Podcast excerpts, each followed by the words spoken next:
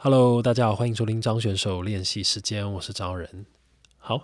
这个前几集啊，我记得我有跟大家分享过，就是我最近有在看一个 Netflix 的节目，叫做这个《午夜亚洲》。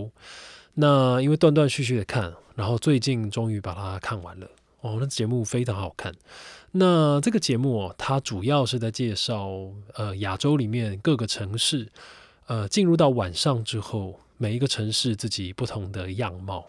那很特别，因为它是用比较偏纪录片的形式去拍，那所以说没有主持人。然后他在各个城市里面呢，都去找了几个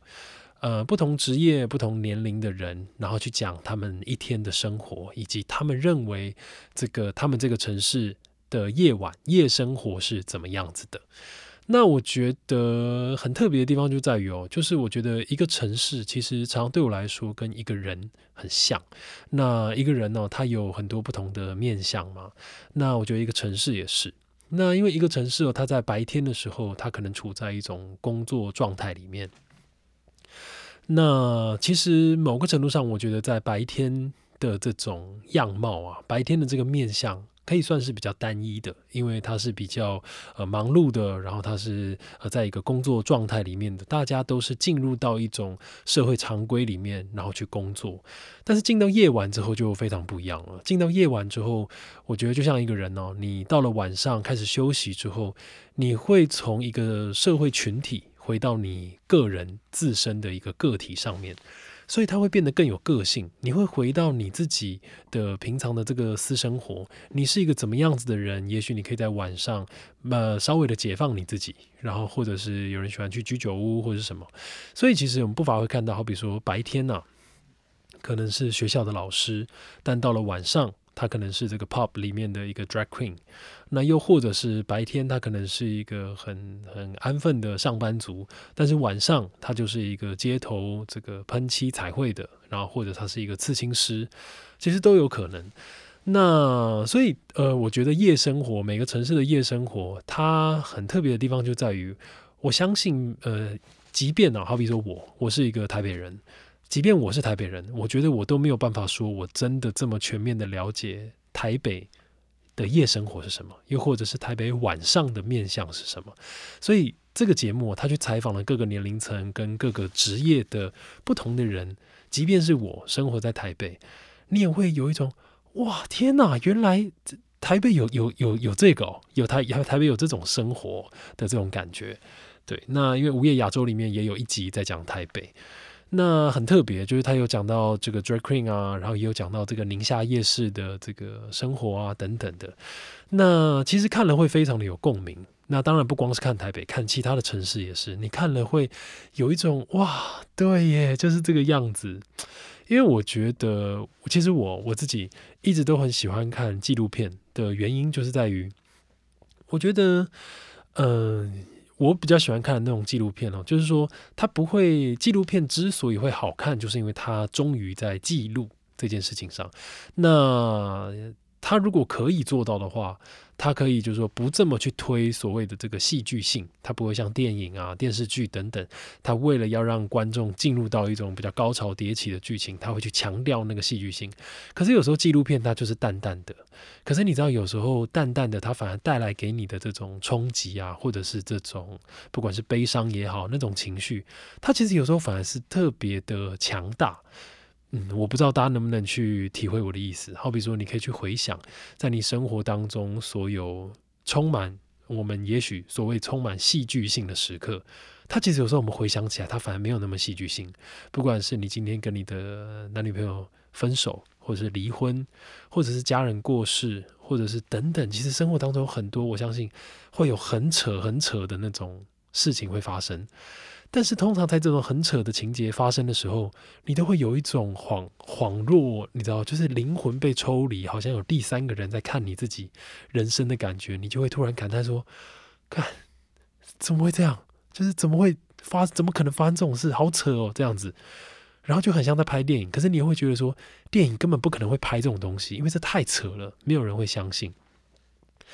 那对，所以说我我觉得有时候回到人生啊，他这个有时候人生就是这样嘛，就是很多我们没有办法预料到的事情会发生在里面。所以说，我觉得有时候纪录片呢，会重新打开我们对于人生的一些想象，因为你观看了别人的人生，也许你比较私密的走进了他的这个生活状态里面，你可以嗯，对于你生活当中已经发生的事情有一些新的了解。对，那我就曾经想起哦，就是我在大学毕业的时候，我曾经做过一个独角戏。那那个时候就也是我自己一个人，然后演完八十几分钟这样。那其实那个时候也是在讲，就是我那时候在淡水大学的时候，在淡水走唱两三两三年，然后呃遇见了很多陌生人，然后那两三年里面发生很多事情。那其中有一个桥段呢，就是我在做那个戏的时候，曾经去做了一个街访，有点像田野调查这样。那其实也是一个无聊的小计划，就是我拿着相机。然后真的就到处去问问街上的每一个人，问他说：“你的梦想是什么？”那就到处问，到处问啊，然后就真的就是从年纪很小的啊，问到年纪很大的。那我还印象，好比说我曾经去问那个社区大楼的管理员。然后就说我的梦想是要买一栋别墅，他其实是要讲买一栋别墅啊，啊讲买一栋别墅，或者是我在这个嘉义的公园里面，然后问两个 cosplay 的女生，问他们说他们的梦想是什么？他们说他们的梦想是要成为新世界的神。然后我当下也不知道，就听了也是不飒飒，不知道他们在讲什么。但是那个影片哦，全部最后剪起来，哇，那看了就非常感动，你知道吗？虽然每一个人的梦想都不一样，可是你知道，当他们在讲自己梦想的时候的那个状态，都是闪闪发亮的，因为那个那个都是他心中有一个美好的向往嘛。对，所以我觉得那个对我来说，也是那个时期里面。就是突然，好，好像我突然走进了这个其实我都不认识的这些人的生活里面，而且在访问他们的过程里面，你也会有一种像刚刚我讲说看这个午夜亚洲一样的感觉，就是会有一种突然一亮，觉得哇天哪，原来我生活的周围有这么多我陌生的这个怎么讲文化圈吗？或者是这么多我陌生的这个。对，也许说文化圈、生活圈，对，也许可以这样讲。那都，我觉得这一些都会重新让我去思考我现在生活的地方。那其实我觉得这个是蛮有趣的事情。那另外也有一个，就是说我最近啊，因为我加入很多那种脸书的社团啊，然后就有什么修水电的啊，然后或者是什么家里盆栽摆设啊等等，就你知道我在脸书上面就真的就是狂加，因为我。你知道我这个人不喜欢被这个演算法给牵制嘛？因为他会分享我喜欢的东西。那我就想说，好，我试试看突破一些同温层，然后就真的在脸书上狂加了一大堆。其实我跟我生活圈以外，或是其实我都不太了解的那种社团，我还要加什么雪霸国家公园。然后什么登山，就是那种山友的社团，你知道吗？每一天他们都会在上面回报这个今天上面下雪的这个状况是怎么样啊？那个什么三六九那条路，然后结冰怎么样？然后水管今天有没有塞住？因为可能结冰没有水可以用，要爬山的山友自己要注意或者什么。其实你知道里面的资讯哦，我真的每一个看得懂。可是你在看的时候就觉得，嗯。感觉蛮好的，因为你就觉得好像进到了一个新的这个世界、新的生活圈，然后那样那在那边这种很很熟的人啊，大家是怎么样聊天那种？我在看的时候就觉得哇很有趣。那像在看这个盆栽分享啊，或者水电啊、修水电的这种，你就会有一种对，真的就是有一种走进了这种人家生活的感觉。那有时候在看他们在讲一些话的时候的那种用字遣词啊。你也会有一种哦，原来他们会这样讲话哦，哦，原来他们会这样子去思考一件事情哦。好比说水电的社团前阵子就在分享说，这个电线啊，因为电线很多都是用铜嘛，那前阵子铜价大涨，然后大家就会说什么哦，今天在哪一栋就是在这什么要拆除啊，或者什么整理出了什么几千公斤的那种电线啊，几百公斤的电线，然后问有谁要收啊，然后整个讨论串就开始在讨论，就是。台湾各地收铜的价钱，你知道吗？哦，就台北现在我这边收多少钱？哦，真的哦，我们高雄最近是多少钱呢？怎样怎样怎样？哇，我那时候在看，觉得哇，超有趣。对，好，那反正前面哦，就是讲了这么多，主要就是想要再分享，就是说，我觉得纪录片这个东西哦，有时候我觉得，嗯，我们想要了解一个城市。或者是我们想要去了解一个陌生的生活圈、陌生的这个文化，其实有时候我觉得，好比说有一个主持人来在那娓娓道来，其实讲有时候好像都不及一个。当地生活的普通人，好说普通人其实蛮奇怪，因为其实我们每一个人都是普通人，那应该可以说是就是就像我们这样一个市井小民，他去跟你介绍他的这个生活圈来的有趣。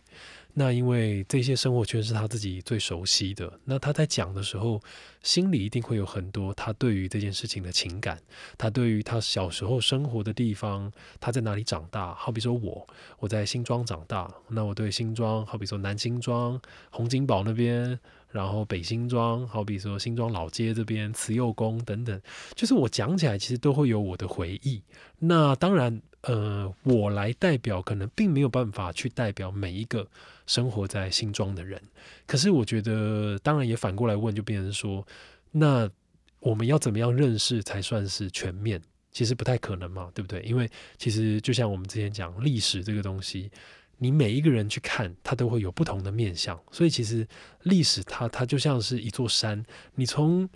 呃，好比说从东边进去，你看到的。可能都是这个不一样的风景。你从西边进去，可能是一个很陡峭的这个没有路可以爬的地方；但你从南边进去，哦，它是一条马路，你开着车就可以，噗，就直接到山顶。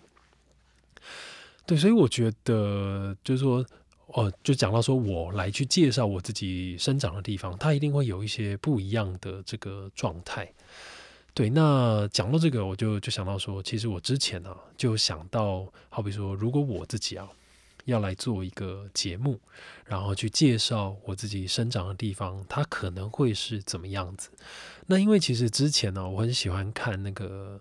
呃《孤独的美食家》还有《深夜食堂》，就这两部日剧嘛。那其实我觉得这两个日剧对我来说最厉害的地方哦，它并不是在于它的剧情有多。好看，或者说它有整个剧情有多精彩，高潮迭起或什么，其实大家看过应该都知道嘛。其实两部都是非常平淡的，然后很简单的一部戏。可是我觉得为什么他们会这么红，然后这么好看的原因，就是因为它非常的靠近你，它非常的清淡，但它在那个清淡里面又去展现出了一种庶民的生活。你看，像这个孤独的美食家，其实他说穿了。它其实就是一个日本的美食节目，可是他用一个上班族，而且是一个非常平凡、非常疲惫的上班族，在下班之后，他就是想要吃一个好吃的，去抚慰他那个平常上班很累的心。然后他在吃的过程当中，其实他也不多话，他都没讲什么话，然后都是一些他自己心中的 OS。可是就是因为这样子，我们好像去进入到他内心的世界，我们好像去窥视到他去品味这些美食的过程。那你知道那个东西就会比起一个主持人跟我说：“我跟你讲这个东西有多好吃哇，老板入口即化，怎么样怎么样怎么样？”你不觉得那个就？我觉得啦，我觉得那就来的更有说服力一点，而且你也不会那么的有压力，在看这个节目的时候。那当然，像这个深夜食堂也是，深夜食堂也是用很多这种，其实它我觉得深夜食堂也像是一个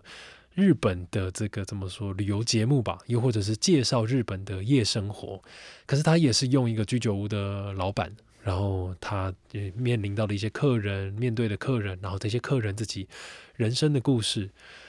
他不但介绍了美食，然后也让我们侧面的去了解日本人的生活，然后他们去面对的人生处境会是什么样子。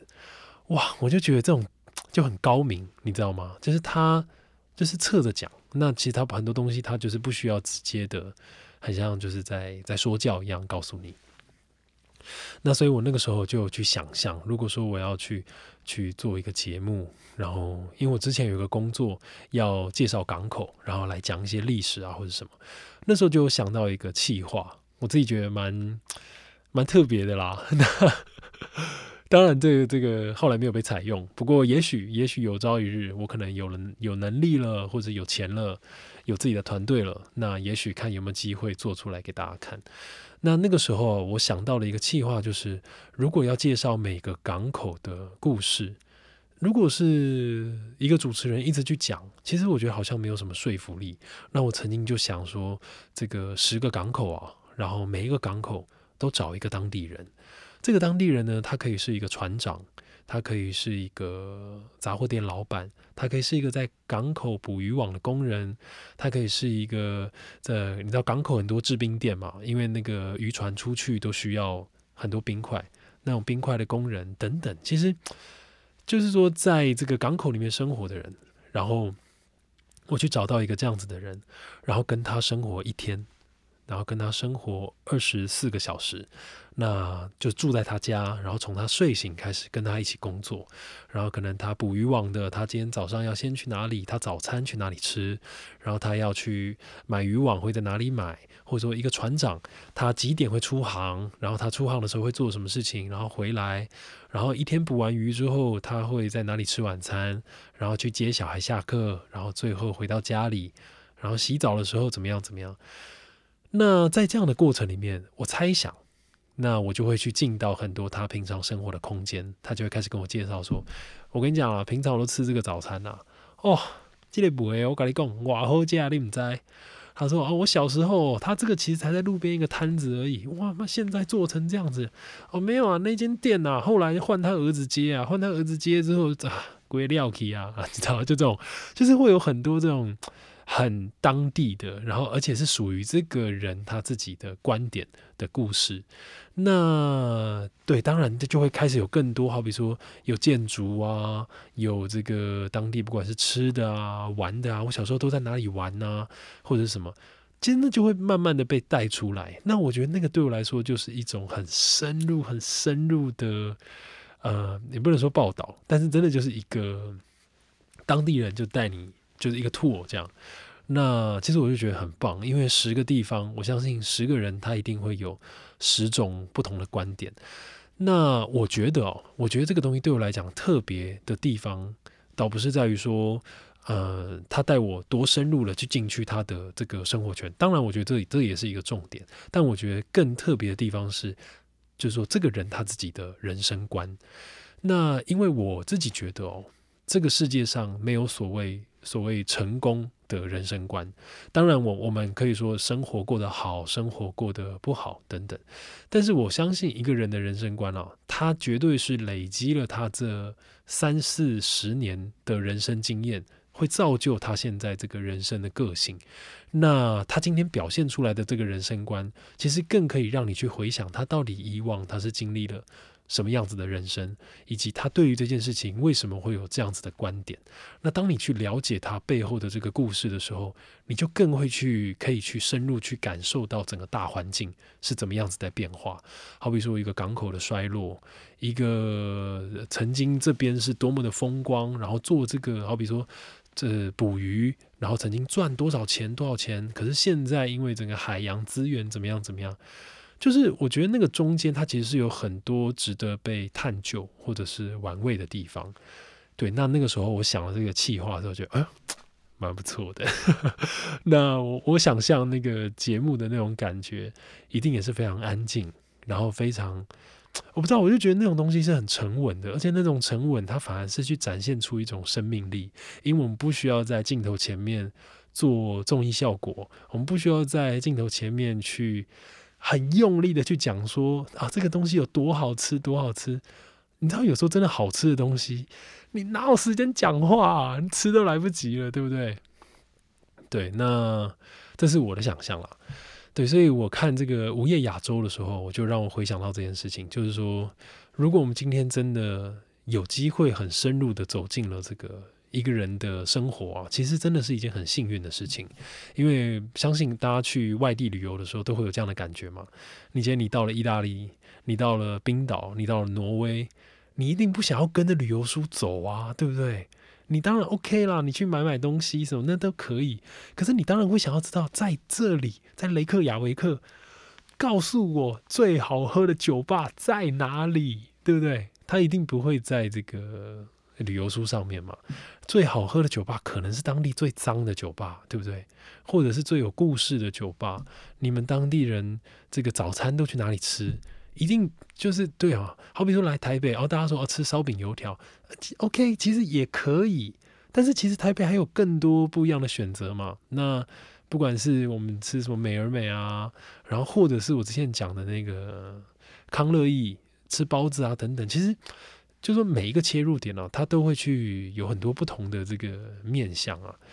对，所以我觉得能够走进这个一个人啊，他这个自己的生活是，如果我们可以看到，我相信他真的是一件很棒的事情。那我不知道大家知不知道有一个音乐人叫做小何。那其实我我对于这个节目啊，就说走进一个人生活，跟他生活二十四小时这件事情，其实这个构想啊，我并不是原创，其实这个小何他才是原创。我我是因为看了他一个。专辑的这个概念，然后我也想到，哦，好像可以这样做。小何哦，哇，他非常的厉害，他是这个算是这个民谣音乐里面的一个非常早期的一个前辈。那他在二零一零年的时候呢，曾经做过一个概念专辑。那这张专辑，呃，我忘了那个时候是不是就叫做音乐肖像。那他那张专辑的概念呢，就是他在一年里面每一个月都去找一个陌生人跟他相处一天。那相处完之后呢，就为他。写一首歌，那所以一整年下来，他就写了十二首。那后来呢，在二零一六年的时候，他就把这个概念给扩大，那就找了十二个不同的很厉害的音乐人，然后也是一样找了十二个所谓的常人，就是一般就是各个职业、各个年龄的人，然后跟他们相处一天。那这些音乐人呢，也为他们去写一首歌。那这张专辑就叫做《时间的蜜》，蜜就是蜜糖的蜜，名字取得蛮好的。那很多音乐人都非常厉害，有这个万芳，然后这个陈碧，然后这个万青、马迪、老狼、周云鹏等等，林一峰、罗思荣老师等等，就是很很多很厉害的人。这样，那我在看这个概念的时候，有一个就是我小何讲的一段话，非常的打动我，就是其实跟我们刚刚前面讲的很像，就是说他。会讲说，呃，去跟十二个普通人相处一天，但他这个普通人会用引号夸起来，因为他在后面还会特别的去讲说，其实这个普通人呢，其实就是泛指我们每一个人，因为你跟他只有相处一天，其实你对他这一天的相处，你要为他写一首歌，这一首歌绝对是不太可能去代表他这一个人所有的面相。可是，当然又反过来问，那我们对一个人的认识，要怎么样才叫做全部的认识呢？你的女朋友真的了解你吗？你的爸爸妈妈跟你从小相处到大，他真的了解你吗？那好比像我们之前讲，你今天你最私密的心事。你真的会跟你自己最爱的人讲吗？有时候也有可能，我们在路边跟一个陌生人，在车站、在车上遇到了一个陌生人，你突然觉得哇，跟他有一种熟悉感，你可能就把你心里最私密的事情告诉他，因为你也没有什么心理负担。那你在今天之后跟他说再见，可能也就就就你跟他就不会有任何的瓜葛，所以你也很可以就把自己的一些事情给告诉他。那我觉得这是对我来说很很迷人的一个概念，因为它就代表了今天一个人呐，就说一个世界上，他绝对没有一个无聊的人，那他也没有一个地方是无聊的地方。我们之前讲过嘛，就说你今天去旅游，我相信没有一个地方会无聊，因为他只要他在那边，你只要到得了，这个地方一定有属于自己的历史。那那边只要有人，你只要愿意跟他们聊天，我相信那都可以得到很多东西。对，那当然写这是个歌的这个状态也是，对，所以我觉得这个讲回到最前面这个午夜亚洲啊，不管说各个职业，然后每一个城市每一个人，我觉得只要呃切入的方向不一样，然后只要你愿意花时间去了解，然后重新去认识你所身处的地方，或是你身边的人，我相信都会有很多很不一样的了解吧。对，或是很多全新的这种体会。好，那今天节目就到这边。那这张专辑呢，叫做《时间的蜜》。那大家喜欢的话，还有这个午夜亚洲都可以去找来看看，或者找来听听看。好，那这是张选手练习时间，那我们就下次见啦。